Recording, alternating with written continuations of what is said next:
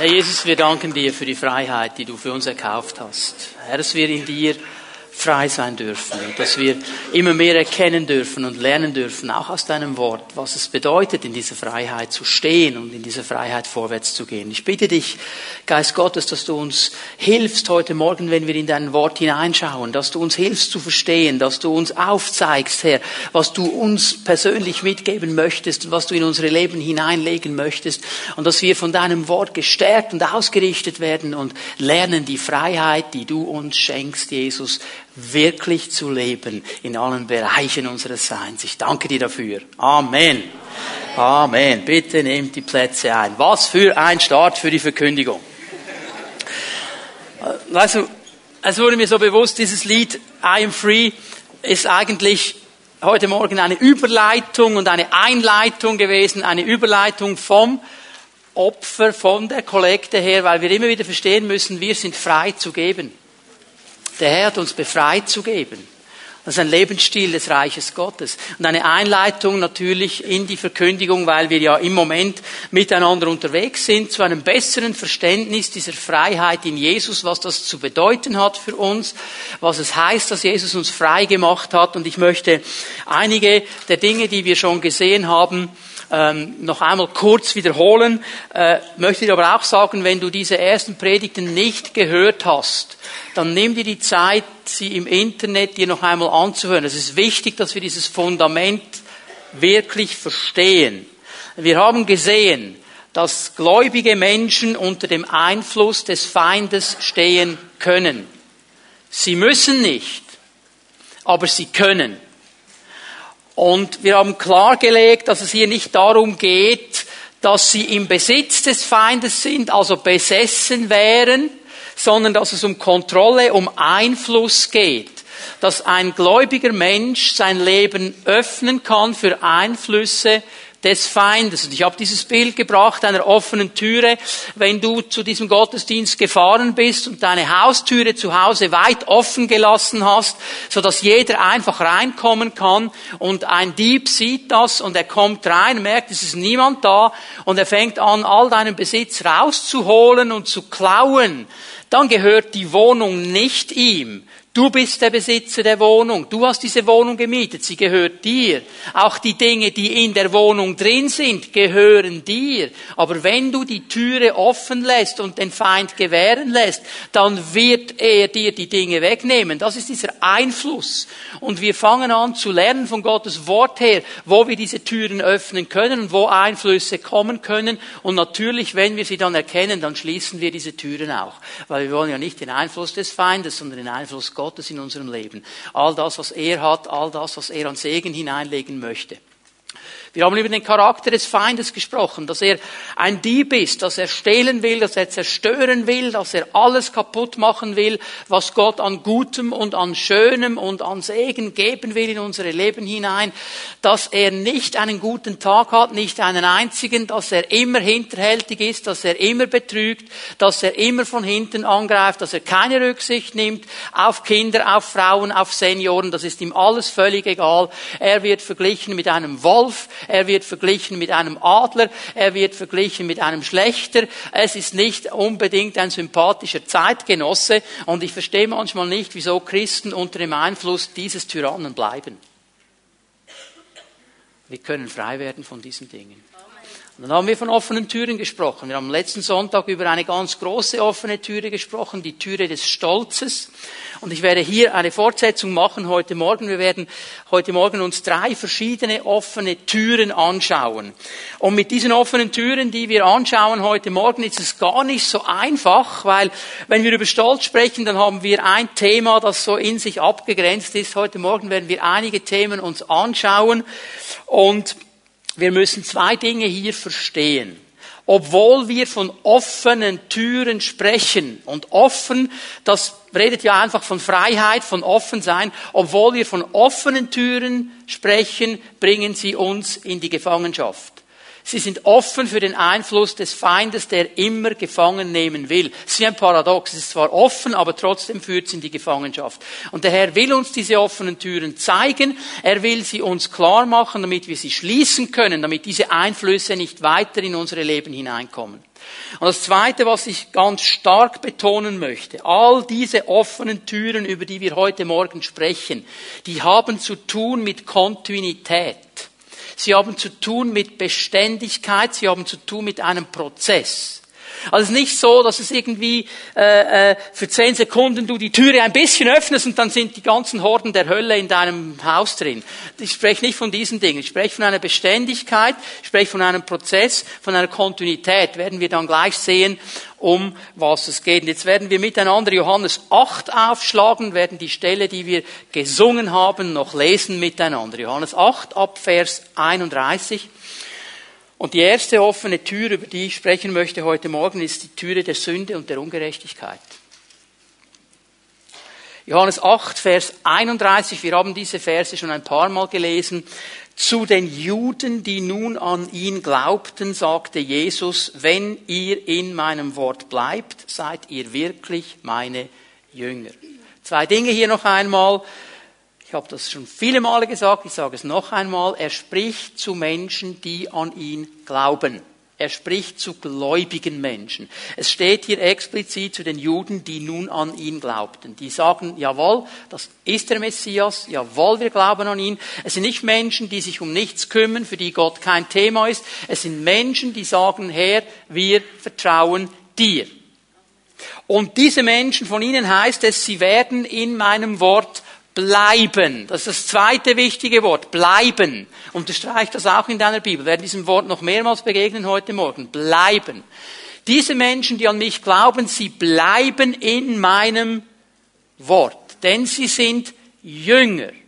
Das heißt, sie wollen lernen von mir und darum bleiben sie in meinem Wort. Darum kämpfen sie darum, in meinem Wort zu bleiben. Darum Nehmen Sie sich die Zeit, in diesem Wort zu bleiben und immer wieder Freiräume zu schaffen. Mir fällt eine Sache auf, wir alle haben 24 Stunden am Tag.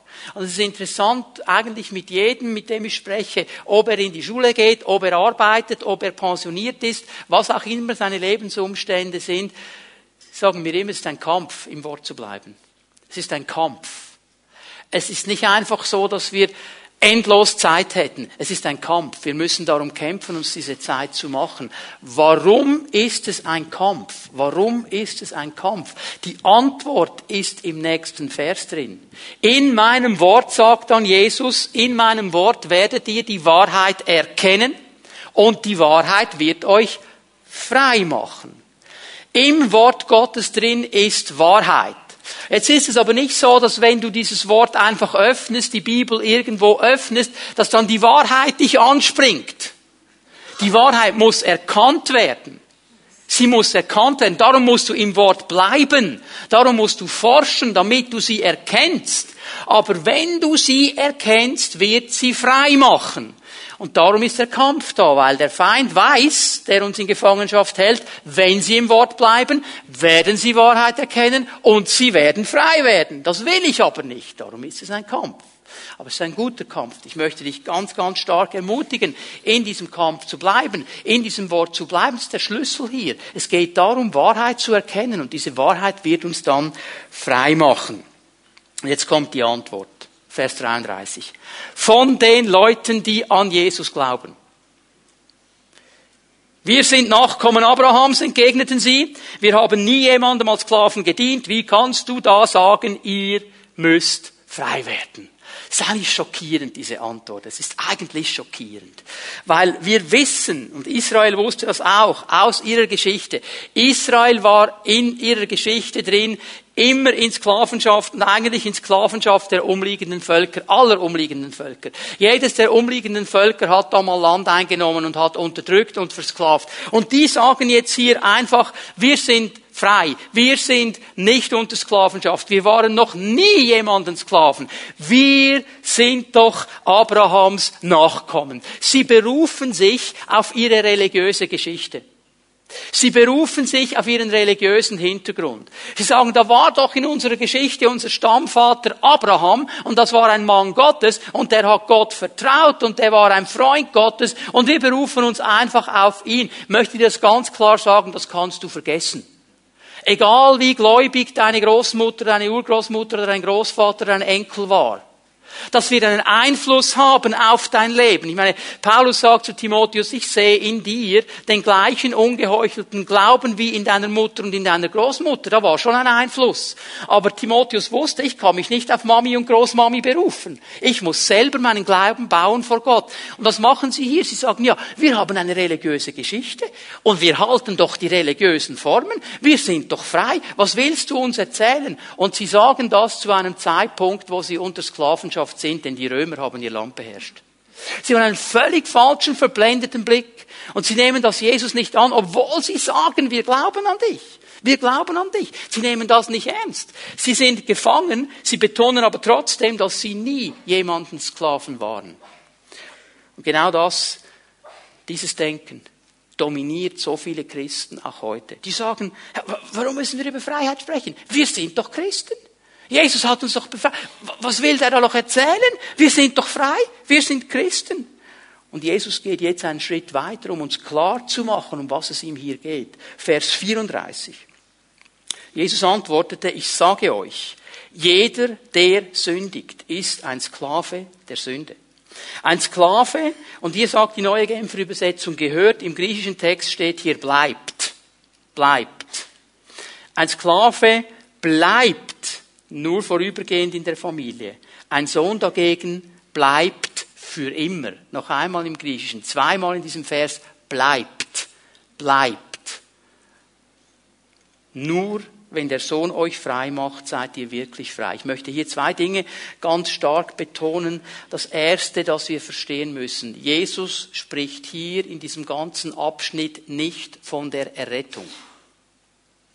Er spricht nicht davon, wie man zu Jesus kommt. Er spricht davon, in Jesus zu bleiben.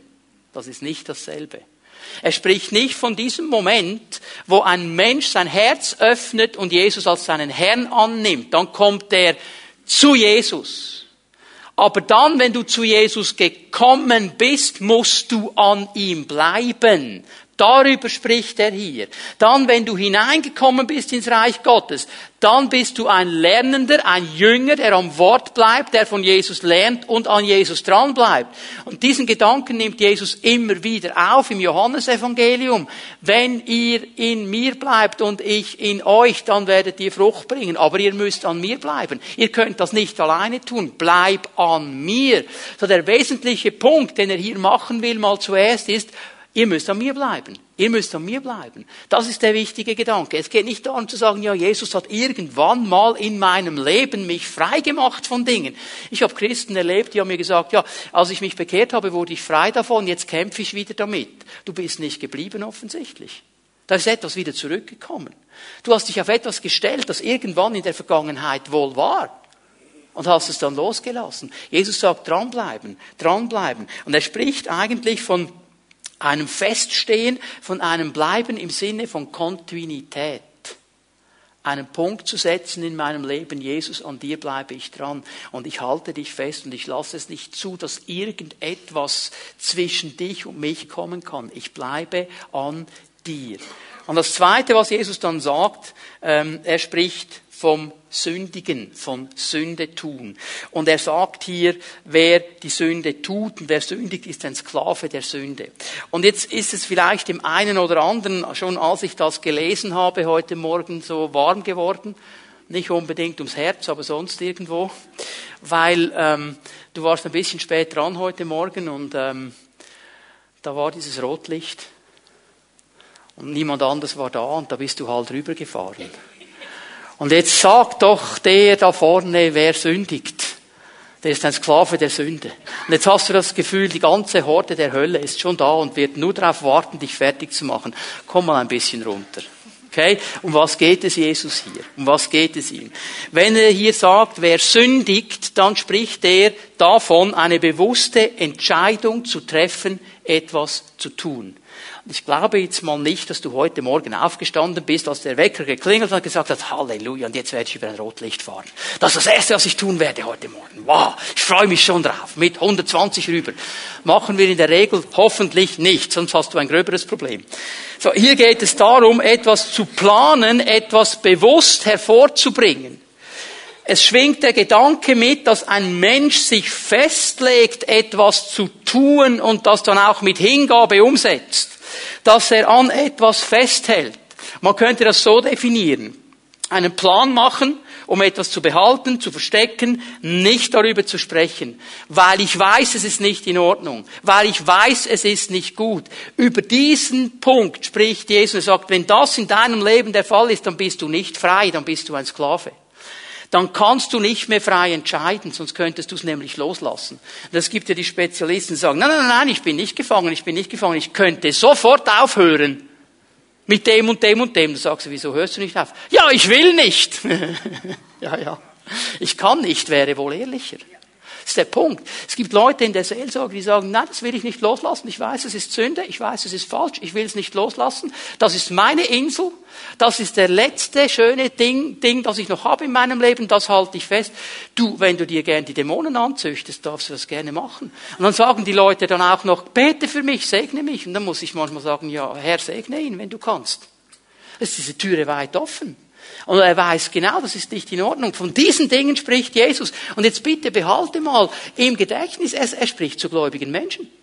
Er spricht, das können offensichtlich auch gläubige Menschen tun. Und dann öffnen sie aber eine Türe für den Einfluss des Feindes. Dann machen sie eine Türe auf in ihrem Leben für den Einfluss des Feindes. Und dann sind sie nicht frei. Jesus spricht über Kontinuität in Sünde und Ungerechtigkeit und sagt, das ist eine offene Tür.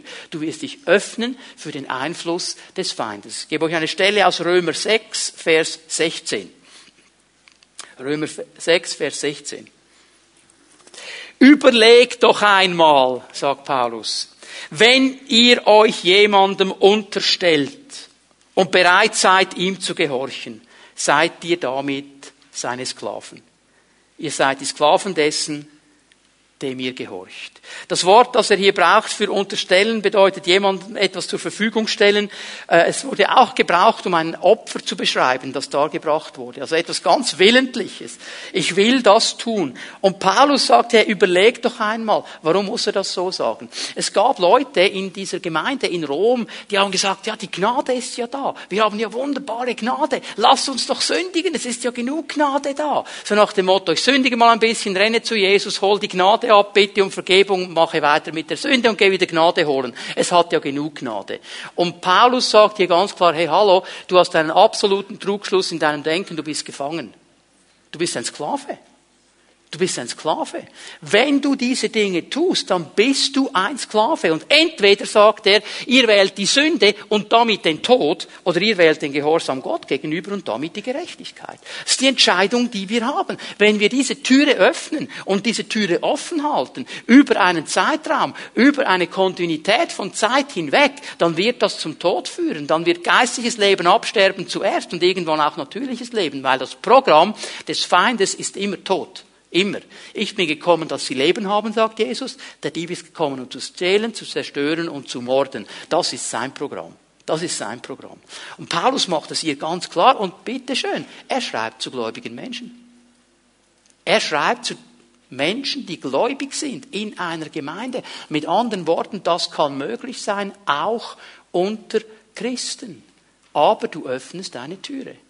Und du wirst dich dem Einfluss des Feindes öffnen. Das wird dein Leben zerstören. Und darum sprechen wir über diese Dinge. Weil ich möchte nicht, dass jemand, der zu dieser Gemeinde gehört, der in diese Gottesdienste kommt, dass er einfach die Türe offen, offen hält und zerstört wird. Ich möchte, dass er in die Freiheit hineinkommt, die Jesus hat. Und das Leben bekommt, das Jesus hat. Und wenn du das Gefühl hast, da ist etwas in meinem Leben, wenn ich das loslassen würde, hätte ich keine Lebensqualität mehr.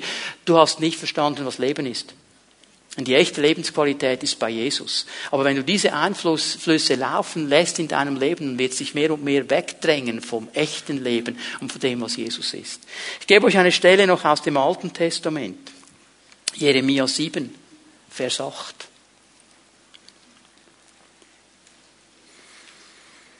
Seht ihr, verlasst euch auf die verlogenen Worte, ohne Nutzen.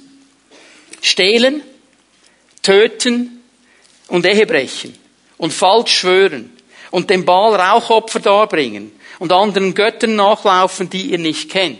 Das ist also das, was er hier sagt. Ich möchte ein paar Dinge einfach herausstreichen. Stehlen. Wer stiehlt? Ein Dieb. Charakter des Feindes. Wer will töten?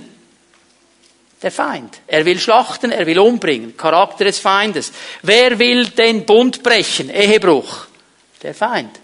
Es geht hier um die Dinge des Feindes. Er will, dass wir lügen, falsch schwören. Er will, dass wir anderen Göttern nachlaufen, die wir nicht kennen. Er will, dass wir irgendwo hingehen, um Hilfe zu suchen, aber nicht zum Gott, der mit uns einen Bund geschlossen hat. Das ist der ganze Punkt. Es ist mir etwas aufgefallen hier. Die Dinge, die er hier erwähnt, die beziehen sich eigentlich alle auf die Vorgabe der zehn Gebote. Oder die zehn Worte, müsste man sagen. Da wäre es eigentlich wörtlicher übersetzt. Als Christen des neuen Bundes müssen wir nicht sämtliche Gesetze des Alten Testamentes halten. Die Reinheitsgesetze, die Zeremonialgesetze, die Gottesdienstgesetze, die da waren mit den Viechern, die geschlachtet wurden und da musst du dich da waschen und hier waschen und so, müssen wir Gott sei Dank nicht mehr halten. Das hat Jesus für uns gehalten. Aber es gibt eine Sache, die wir immer zu halten haben. Und das sind die moralischen Grundwerte, die hier in diesen zehn Geboten beschrieben werden. Alles, was wir landläufig als die zehn Gebote kennen, diese zehn Punkte, das sind moralische Grundwerte. Und es ist eine Verpflichtung, dass wir die halten. Und genau die werden hier angegriffen. Das macht ihr alles, sagt ihr. Ihr geht gegen diese Dinge vor. Und dann tut ihr noch etwas. Ihr läuft irgendwelchen Göttern hinterher, die ihr nicht kennt. Und ihr lauft denen nach. Dieses Wort Yada, kennen, bedeutet eine ganz tiefe Beziehung haben. Wieder dieser Bund. Er sagt eigentlich, ihr geht aus dem Bund heraus. Ihr sucht irgendwo Hilfe, aber nicht bei mir. Ihr kommt nicht zu mir. Und ihr habt so viele offene Türen in eurem Leben, wo ihr andere Einflüsse reinlässt und ihr kommt nicht zu mir. Und das Tragische an dieser ganzen Sache, das kommt jetzt erst. Vers 10. Und da kommt ihr. Ihr diese Leute, die ihr all diese Dinge tut, und tretet vor mich in diesem Haus, über dem mein Name ausgerufen ist, und sprecht, wir sind gerettet. Wir sind gerettet. All diese Dinge sind in meinem Leben drin, aber ich bin gerettet. Ich bin gerettet. Und dann, um dann all diese Abscheulichkeiten zu begehen. Also da wird nicht mal Veränderung kommen. Da wird auch durch den Gottesdienst keine Veränderung kommen. Und jetzt kommt dieses Wort, das viele von uns kennen werden. Ist denn dieses Haus, über den mein Name ausgerufen ist, in euren Augen eine Räuberhöhle geworden? Ist nicht das Wort, das Jesus Jahrhunderte später zitiert hat, als er den Tempel ausgeräumt hat. Ist mein Haus eine Räuberhöhle geworden? Und er zitiert hier in diesem Zusammenhang den Propheten Jeremia. Was ist das Haus Gottes? Ganz schnell, dass wir auf derselben Linie sind. Das Haus Gottes, wenn die Bibel davon spricht, dann bezieht sich das mal auf den einzelnen Gläubigen. 1. Korinther 6, Vers 19 sagt die Bibel, unser Leib ist der Tempel des Heiligen Geistes. Der wohnt in uns. Wir sind Haus Gottes. Also schau dir mal deinen Nachbarn an, links und rechts, wo sie alle sitzen. Was du siehst, ist Haus Gottes. Da, da wohnt Gott drin, der will da drin wohnen. Ekklesia, herausgerufene, bezieht sich nicht auf ein Gebäude, bezieht sich nicht auf einen Raum, auf ein Haus, bezieht sich auf einzelne Personen. Wir sind das Haus Gottes. Soll denn mein Haus, sagt Jesus, eine Räuberhöhle sein, weil all die Türen offen sind und all die Einflüsse einfach reinkommen will? Da will Jesus nur eines tun, rauswerfen. Rauswerfen die Räuber. Und dann natürlich auch, wenn wir zusammenkommen, als Versammlung, so die Zusammenkunft der einzelnen Häuser Gottes, wird auch Tempel Gottes genannt, wenn wir hier zusammen sind. Und nun haben wir ja eines schon gesehen in diesen Predigten drin. Der Feind, der Dieb, wo will der rein? Wo will der rein? In den Schafstall. Da will er rein. Ins Haus Gottes, in die Gemeinde. Da will er rein. In den Tempel Gottes. Da will er sein Werk tun. Da will er Einfluss haben. Und darum hat Jesus überall, wo er hinkam, die Diebe rausgeworfen. Aus einzelnen Personen, aus dem Tempel, er hat überall aufgeräumt. Schau mal, Jeremia zeigt uns ein Bild von Menschen, die Sünde und Ungerechtigkeit in ihrem Leben dulden. Die lassen das zu. Und dieselben Menschen kommen in den Gottesdienst und sagen, wir sind errettet, wir sind erlöst, wir sind befreit. Alles Roger in meinem Leben. Das ist ein Trugschluss. Das ist ein Trugschluss, du bist nicht frei. Du bist gebunden. Du bist gebunden. Wer kontinuierlich Sünde und Ungerechtigkeit zulässt in seinem Leben. Und ich vertraue darauf, dass der Heilige Geist, während ich das hier verkündige, in dein Leben hineinspricht, wenn das bei dir der Fall ist, der ist nicht frei. dann möchte ich dir sagen, du bist nicht frei. Schließ diese Tür. Komm zu Jesus. Er wird dich frei machen.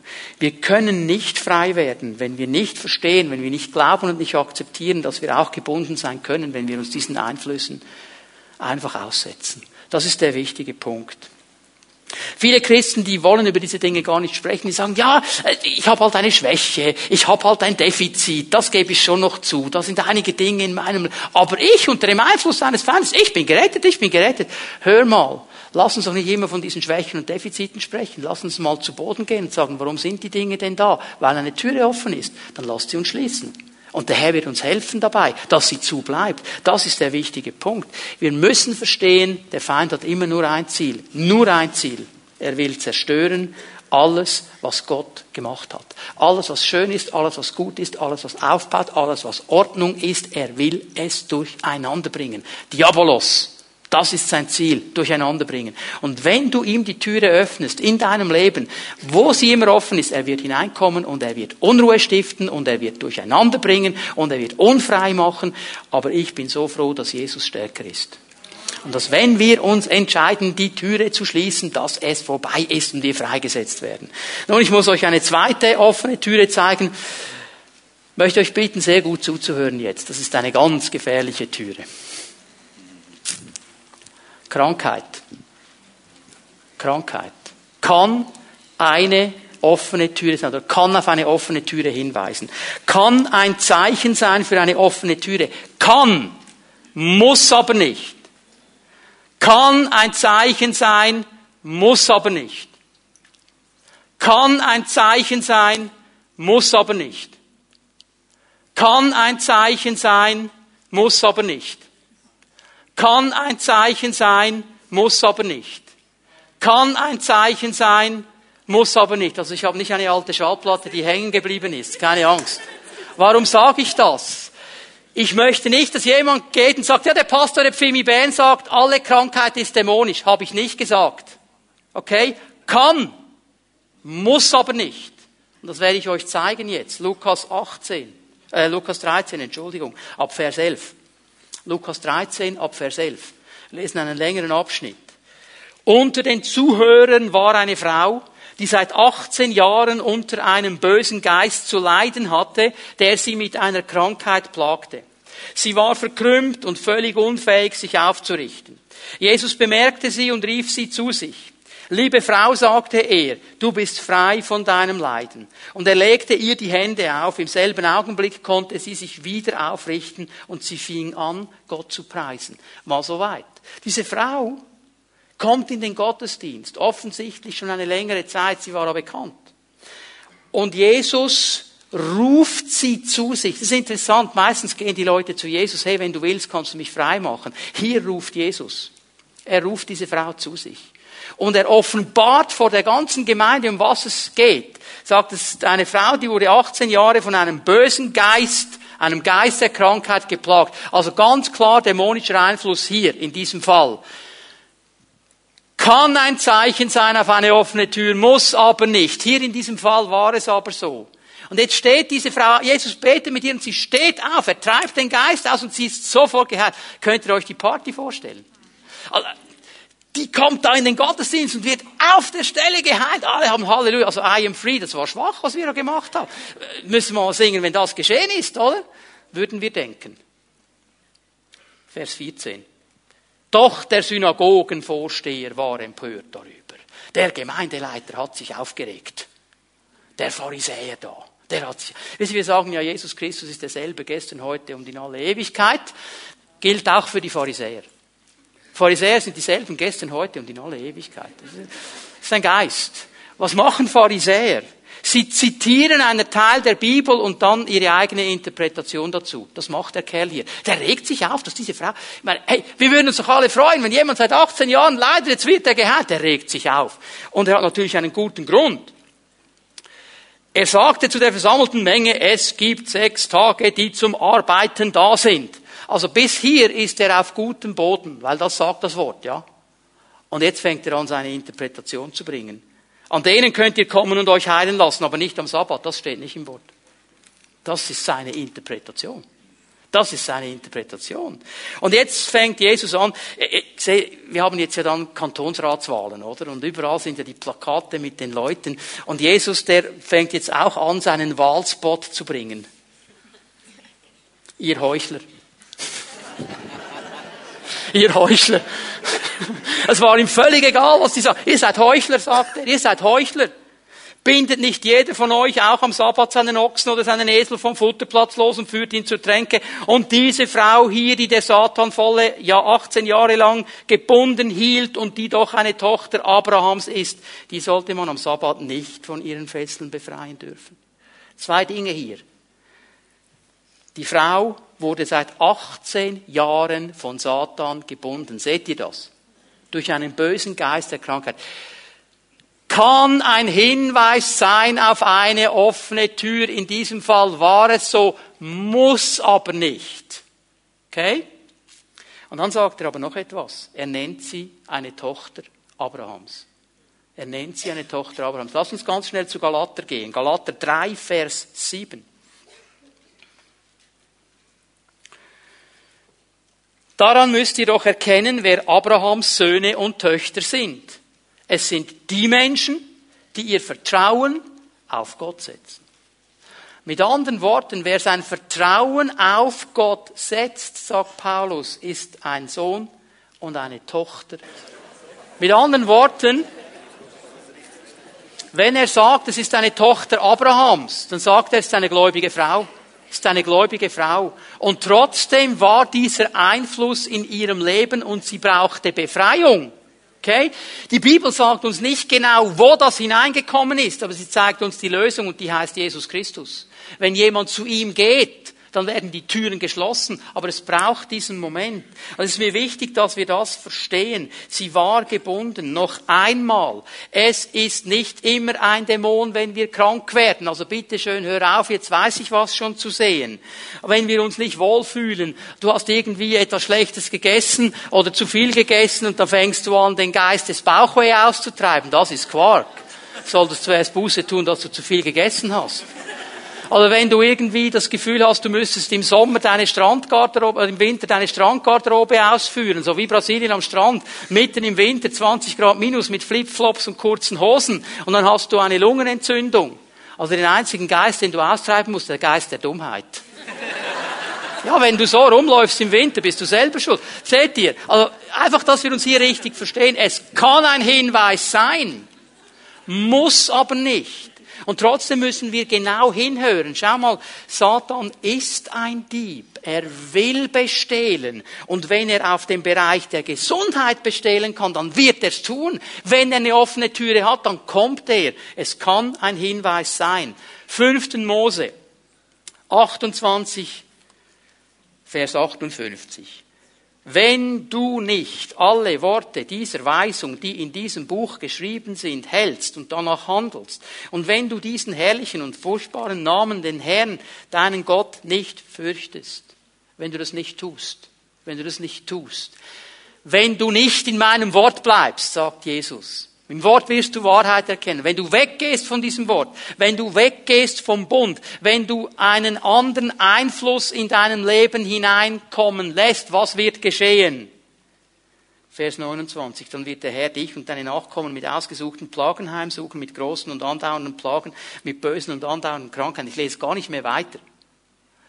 Wir müssen verstehen, dass wenn wir Türen öffnen für diese Einflüsse, wenn wir weggehen von der Quelle des Lebens, von der Quelle der Gesundheit, von der Quelle der Heilung, wenn wir irgendwo hingehen, die Dinge selber machen, dann öffnen wir Türen. Und das kann sich auch zeigen in Krankheit. Kann, muss nicht. Aber weil es eine offene Türe ist, die uns das Wort Gottes beschreibt, muss ich sie euch weiter sagen. Ungehorsam gegen Gott und sein Wort kann eine Türe öffnen. Apostelgeschichte 10, Vers 38.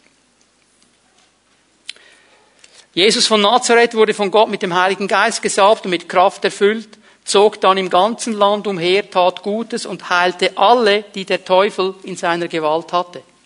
Wieder dieser Zusammenhang. Er heilte alle, die der Teufel in seiner Gewalt hatte. Das kann ein Zusammenhang sein. Denn Gott war mit ihm und Gott ist da dabei. Und Gott will Heilung bringen. Aber weißt du, wir können hundertmal für Heilung beten. Wenn du nachher rausrennst, ich kann dir einen Liter Öl über den Kopf schmeißen. Und wir Pastoren können miteinander stundenlang beten. Wenn du rausgehst und die Türe nicht schließt, dann kommt das Zeugs hinten wieder rein.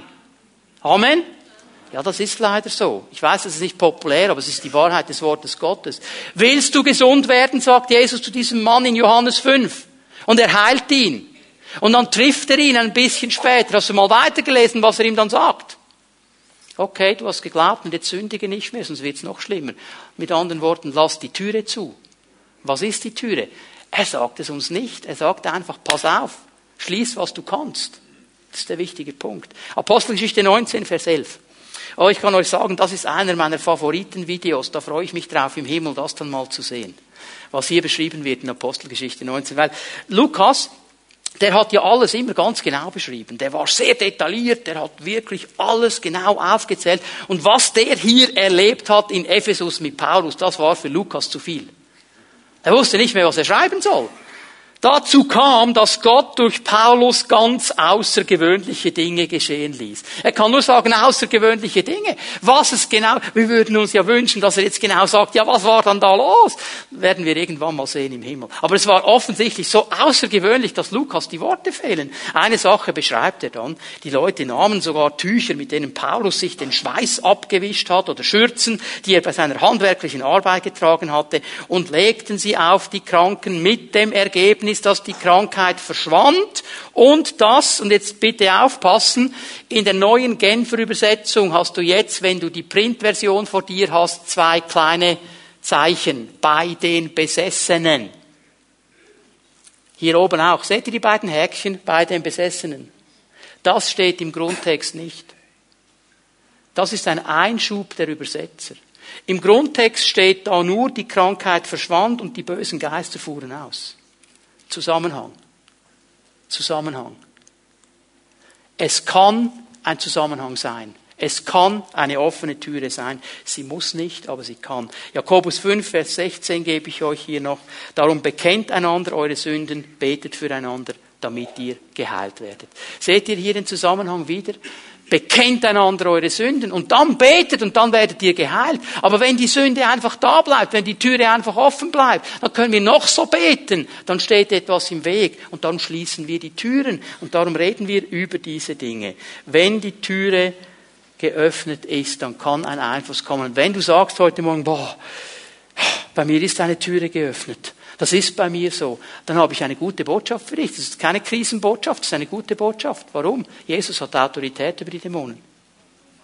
Und dann treibt er sie aus und dann ist vorbei. Amen. Das ist das, was wir erwarten heute Morgen. Noch eine Sache. Ich habe die Geschichte gehört eines Pastoren, er leitet eine große Gemeinde in Amerika. Und er hat folgende Geschichte erzählt. Er sagt jedes Mal, jedes Mal, wenn wir als Familie in die Ferien gefahren sind, habe ich irgendeinen Knochen gebrochen. Dauernd. Ersten Ferientag, ich breche mir irgendeinen Knochen. Und da sind sie wieder unterwegs miteinander und er bricht sich den Knochen und der äh, Arzt, der ihn untersucht, sagt, das habe ich noch nie gesehen. Wie konnten Sie diesen Knochen brechen? So bricht man keinen Knochen. Das ist ja absolut zerstört. Wie geht denn das überhaupt? Er hat nur Frisbee gespielt. Das war so dermaßen kaputt. Und dann sitzt er da und er sagt, Herr, was ist los? Wieso ich? Wieso immer ich? Zeig mir bitte die offene Tür. Und der Herr zeigt ihm etwas. Und er zeigt ihm eine Begebenheit, als er ein kleiner Junge war. Vielleicht fünf, sechs Jahre alt. Das erste Mal einen Knochen gebrochen hat wie er mit seinem Vater in dieser Notaufnahme war. Und der Arzt, der ihn untersucht hat, hat seinen Vater angeschaut und hat gesagt, guter Mann, ich sage Ihnen etwas, der Kerl hier ist abonniert auf Knochenbrüche. Der wird noch viele Notfallstationen von innen sehen, der wird noch viele Knochen brechen. Und er sagt, ich habe das geglaubt bis an diesen Moment. Es war eine offene Tür. Manchmal ist es nicht mal, dass du Sünde und Ungerechtigkeit hast. Manchmal ist es einfach eine Lüge, die du glaubst. Das muss so sein. In unserer Familie war es schon immer so. Und ja, manchmal, jeder hat ja sein Kreuz, das er tragen muss und, und, und. Das sind Lügen, die wir glauben, die können Türen öffnen. Und er hat gesagt, in diesem Moment, ich schließe diese Tür, die kommt nicht mehr zurück. Ich werde keine Knochen mehr brechen. Ein paar Tage später trifft er einen bekannten anderen Pastor, Jack Hayford, den kennen einige von euch hat einige Lieder geschrieben, einige Bücher geschrieben. Und er erzählt ihm diese Geschichte. Und Jack Hayford sagt etwas ganz Interessantes. Er sagt, weißt du, am Leib Jesu wurde kein Knochen zerbrochen. Kein Knochen. Normalerweise hat man den Leuten, die gekreuzigt wurden, die Knochen gebrochen, damit sie nicht mehr aufstehen und atmen konnten und dann erstickt sind, damit sie schneller starben. Bei Jesus war das nicht der Fall. Sie wollten ihm ja die Knochen brechen, da war er schon tot.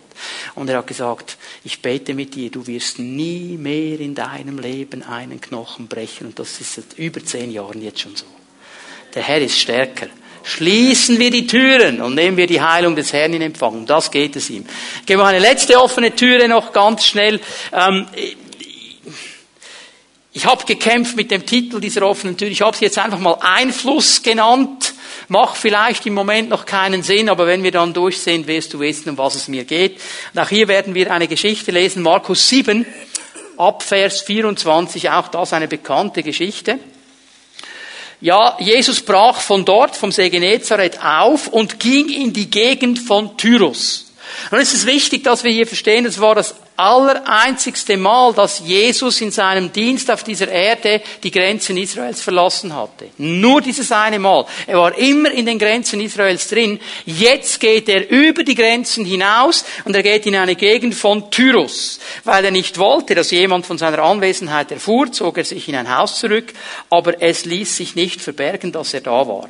Schon bald kam eine Frau, deren Tochter einen bösen Geist hatte. Sie hatte gehört, dass Jesus in der Gegend war. Die Frau war keine Jüdin, sondern eine Syrophönizerin.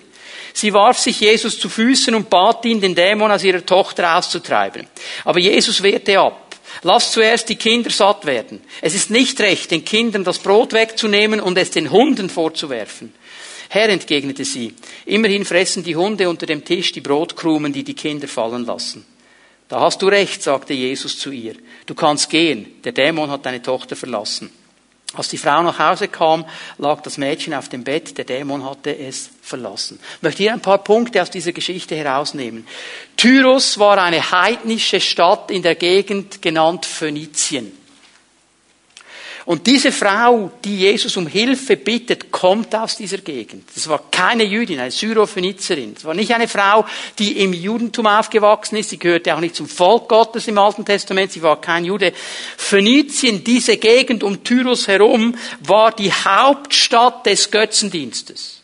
In dieser Gegend war der Götzendienst extrem stark in allen möglichen Facetten und Ideen. Unter diesem Einfluss in dieser Gegend hat diese Frau gelebt.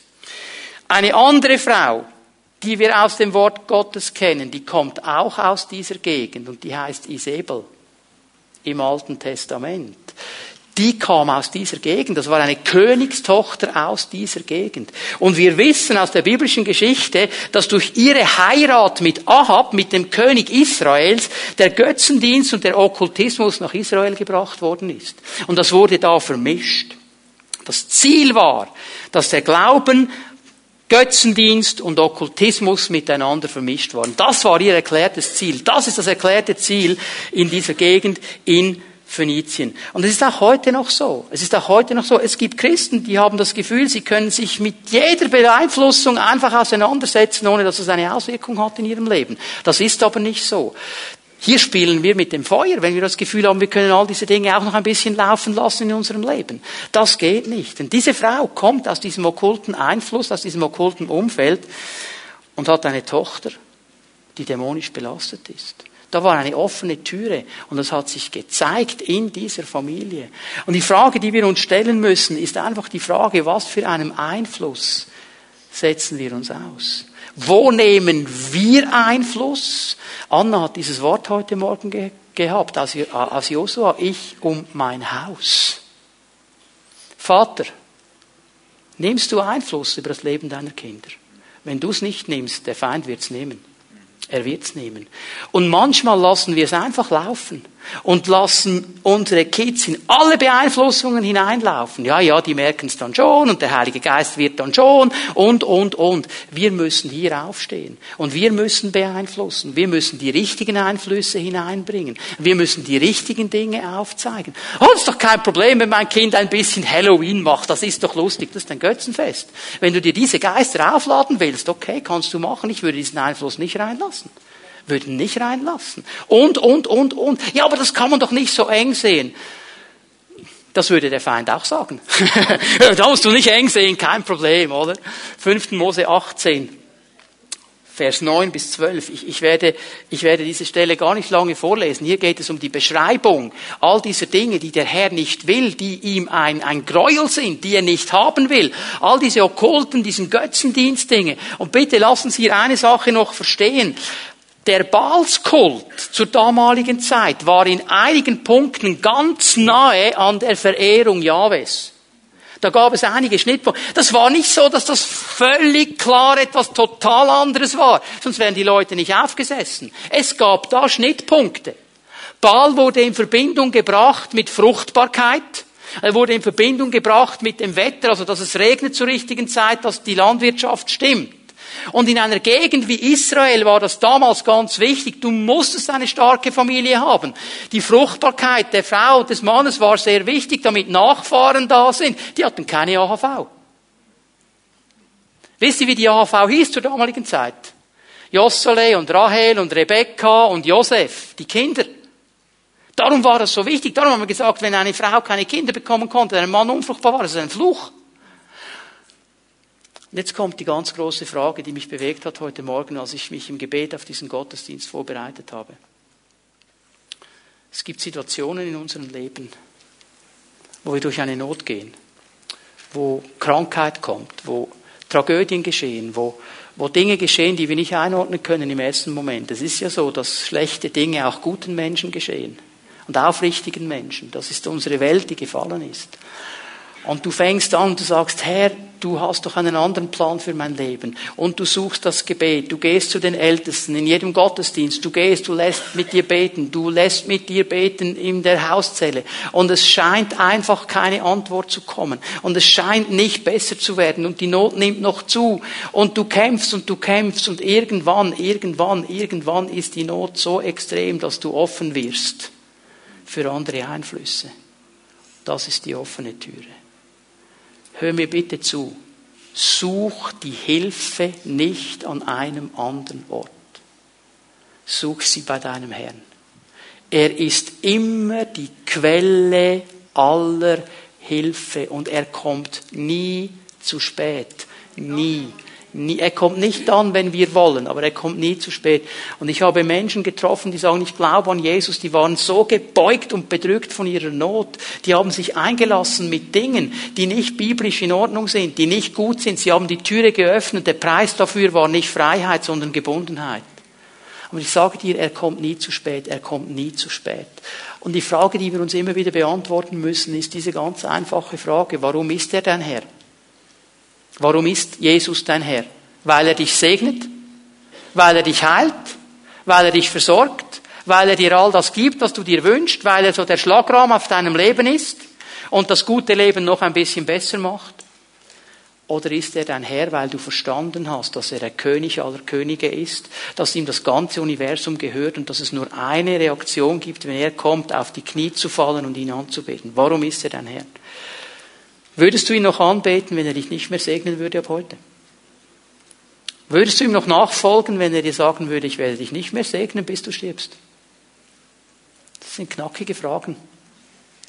Und wie schnell werden wir bereit, auch wenn es nur ein bisschen fromm tönt, die Dinge zu suchen. Und wir öffnen Türen. Wir gehen in einen Einfluss hinein. Und ihr Lieben, es ist wichtig, dass wir das nicht tun. Der Herr wird segnen. Ich habe etwas gelernt von dieser Frau. Markus 7, Vers 27 lesen wir noch einmal. Sie kommt, sagt Jesus, meine Tochter, heil sie, treib den Dämon aus. Jesus wehrte ab. Lass zuerst die Kinder satt werden. Es ist nicht recht, den Kindern das Brot wegzunehmen und es den Hunden vorzuwerfen. Zwei wichtige Punkte. Jesus nennt diese Frau einen Hund. Er nennt sie einen Hund. Das war überhaupt nicht freundlich. Das scheint uns sehr rüde zu sein. Aber wir müssen verstehen, dass ein Hund in der damaligen Zeit ein Bild war auf Unreinheit, ein Bild auf Heiden, die außerhalb des Bundes mit Gott standen und ein auf verlorene Menschen. Eigentlich hat Gott gesagt, Jesus sagt dir, du bist nicht in einem Bund mit mir, du hast kein Anrecht auf das Brot der Kinder. Die Kinder aber, die im Bund drin sind mit mir, die haben Anrecht auf Heilung und Befreiung. Du aber nicht. Ich meine, ich gebe euch hier mal zwei Stellen. Offenbarung 22, Vers 14. Einfach, dass wir den Zusammenhang verstehen.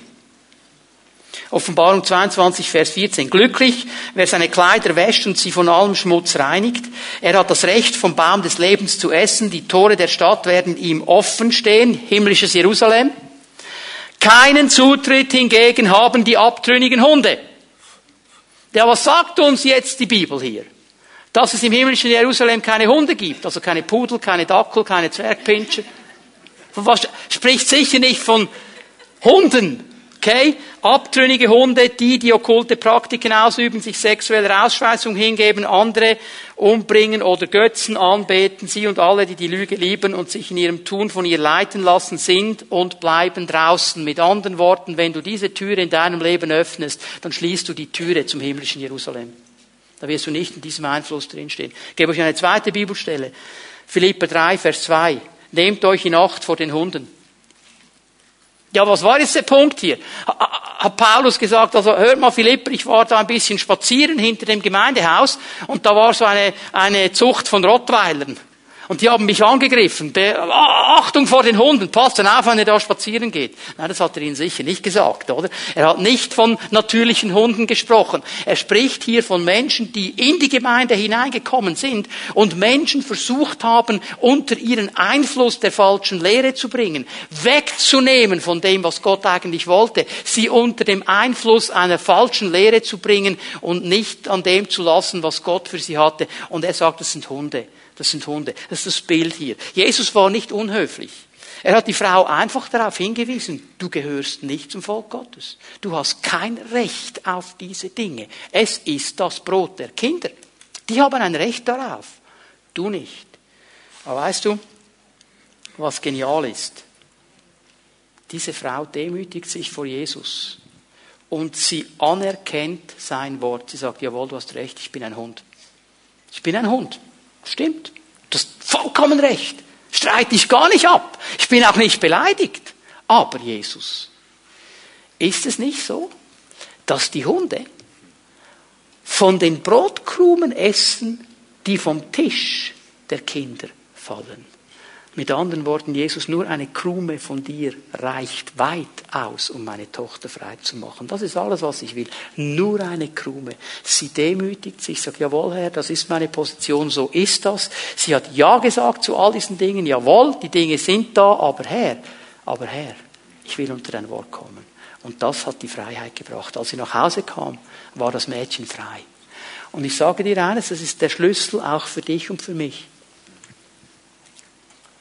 Wenn wir jetzt miteinander den Herrn anbeten noch einmal und vor ihn gehen und diese offenen Türen schließen, wenn sie denn da sind in deinem Leben.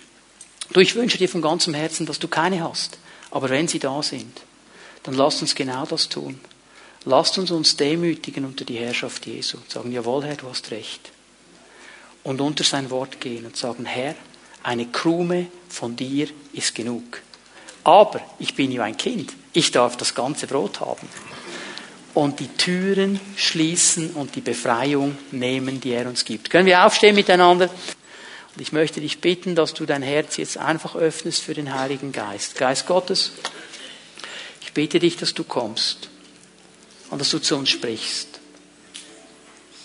Herr, zeige uns, wenn in unserem Leben eine offene Türe ist. Herr, zeige uns, wo wir Einflüsse zulassen, die uns in die Gefangenschaft bringen. Und dann werden wir diese Türen schließen und die Befreiung nehmen, die du für uns bereithältst.